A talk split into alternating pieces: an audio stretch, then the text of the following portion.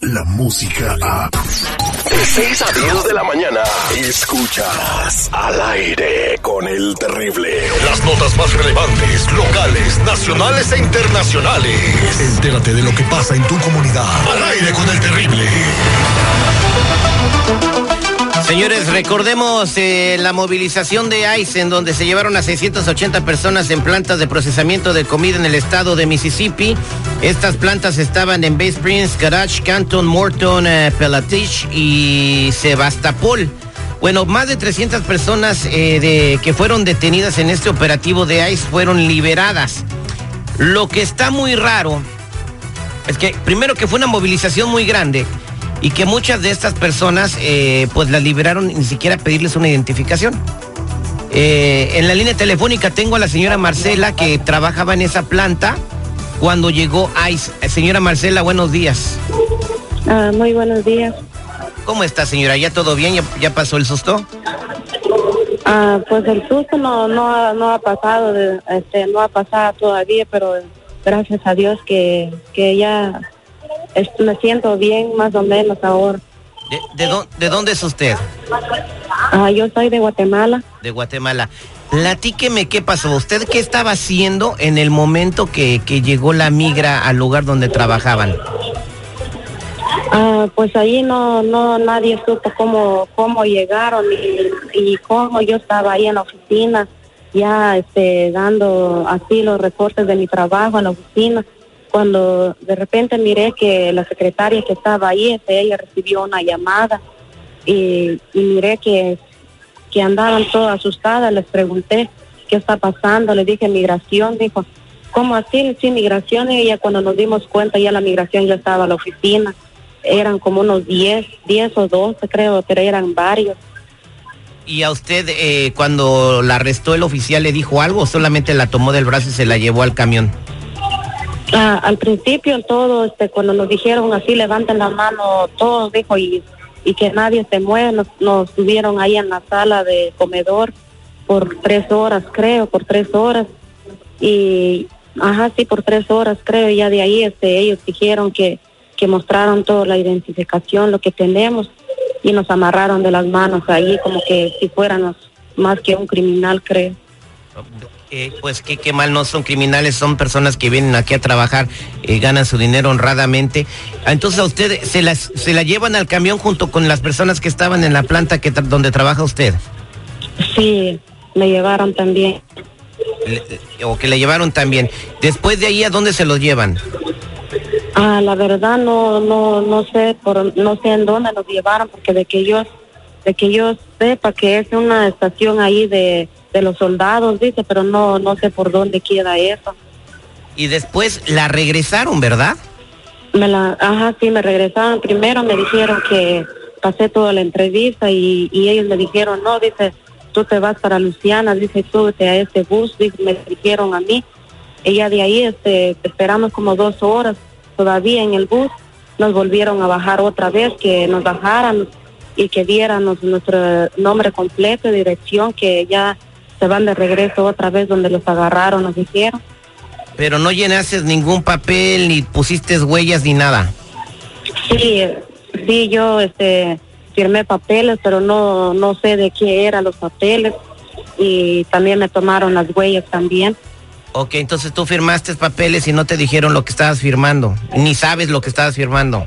No, y, no, no había ahí una persona, una persona que les que les hiciera una traducción de lo que decían esos papeles antes de firmar.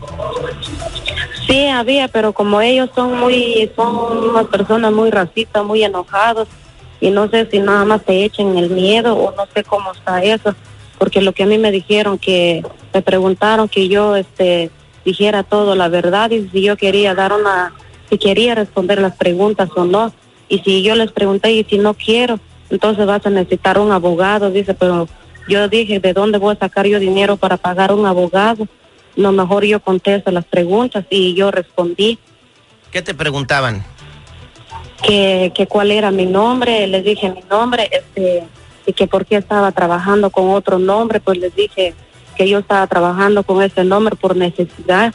Además ya llevaba dos meses de no estar trabajando y tenía que pagar biles rentan a la comida, por eso este por eso entré a trabajar con ese nombre, me, este, les dije y ellos me preguntaron, pero si sabes muy bien que eso es un delito, trabajar con eso, sí sé que es un delito, pero tampoco no me podía quedar sin comer. Y está bien, dice, pero está bien, usted sabe muy bien que, que ese es un delito grande, dice, está bien, dice, y, y tiene miedo de regresar en su país. Me, me preguntaron, yo les dije que sí, porque no, no quiero regresar a mi país, porque más el presidente que está o todos los presidentes que han entrado nada más promete y promete y ellos nunca cumplan nada.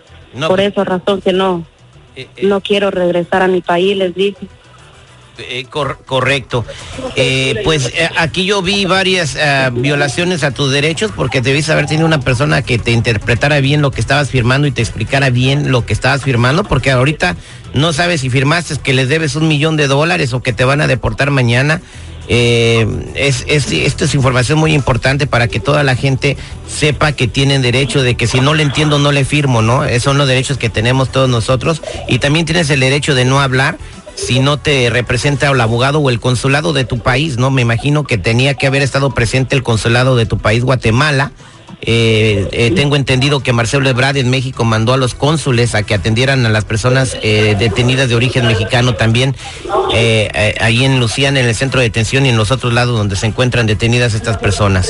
Efectivamente, Terry, este, pues es lamentable esta situación. Afortunadamente podemos escuchar de viva voz lo que pasó y no a través de los medios.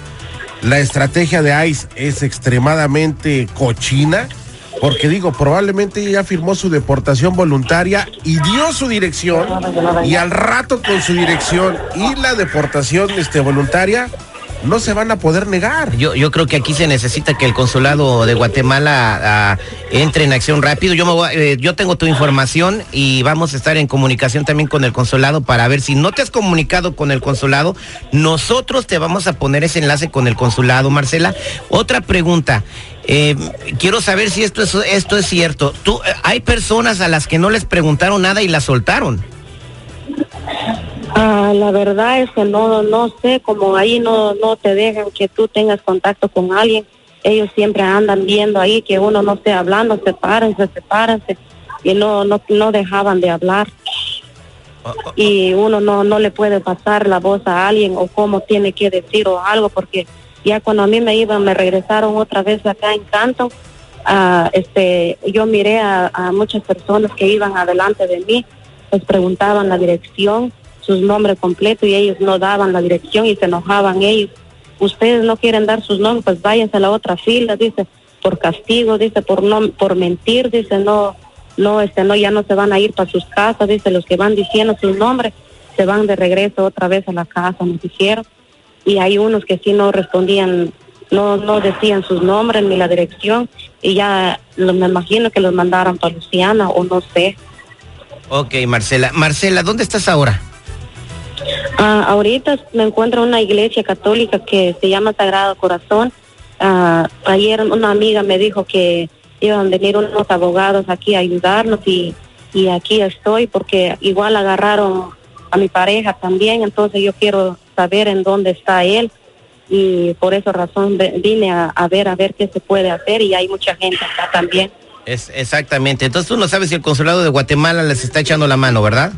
No, no sé nada. Bueno, qué bueno que nos dejas saber esto. Atención, Consulado de Guatemala, acaban de escuchar al aire, estamos transmitiendo a nivel nacional que sus connacionales necesitan ayuda. ¿En dónde estás, Marcela? Para que sepan. O sea, ya no hay pretexto de que no saben dónde están. ¿En dónde estás, Marcela? Ah, yo estoy aquí en Mississippi, de Mississippi Canto. ¿En la iglesia cuál?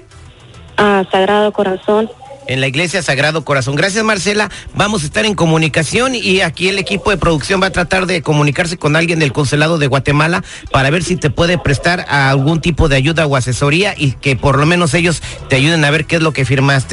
Muchas gracias eh, por platicar con nosotros. Eh, vámonos con el Lil García, pues así como así es como se están manejando las cosas con estas detenciones de ICE en Lil.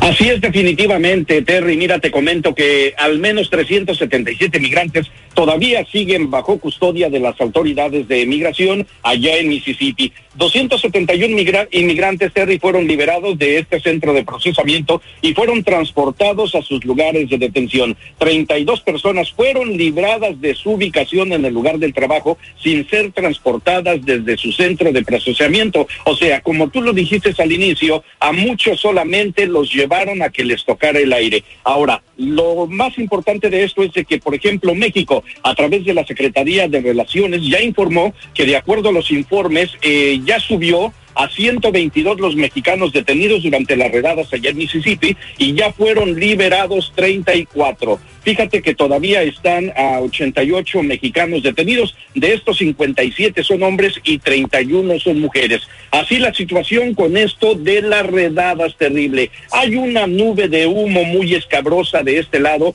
muchos de, de los comentaristas de noticias, algunos políticos y también mucha de la comunidad están argumentando posiblemente y no me hagas caso, Terry, no, de sí que te esto hago es caso. una cajita china. Y yo es te una lo, cajita china. Y yo te lo reitero, sí es una cajita china, pero señor Donald Trump, no se nos van a olvidar los tiroteos del Paso, Texas y de Dayton, Ohio. No se nos van a olvidar. Eso es su responsabilidad, señor. Primero, por no querer uh, restringir el uso de las armas, eh, hacer un, un, mayor escrutinio a las personas que compran pistolas y después por alimentar el odio de su base de supremacistas blancos. Muchas gracias, Enlil. El tiempo apremia, pero gracias por estos datos que nos has dado. Claro que sí, terrible. Como siempre, me pueden encontrar a través del Lil GRC en todos los medios sociales y también eh, estamos para servirles con las noticias más fresquecitas, los mejores med eh, memes del medio y como siempre, ¡vámonos! ¡Vámonos! Innovando la manera de hacer radio. Al aire con el terrible. En minutos, señores, una reggaetonera muy famosa podría ser la primera mujer que la NASA mande a la luna. ¿De quién se trata? Todos los detalles los tiene Lupita Yeye, al aire con el terrible al millón y pasadito. Descarga la música a. Escuchas al aire con el terrible. De 6 a 10 de la mañana.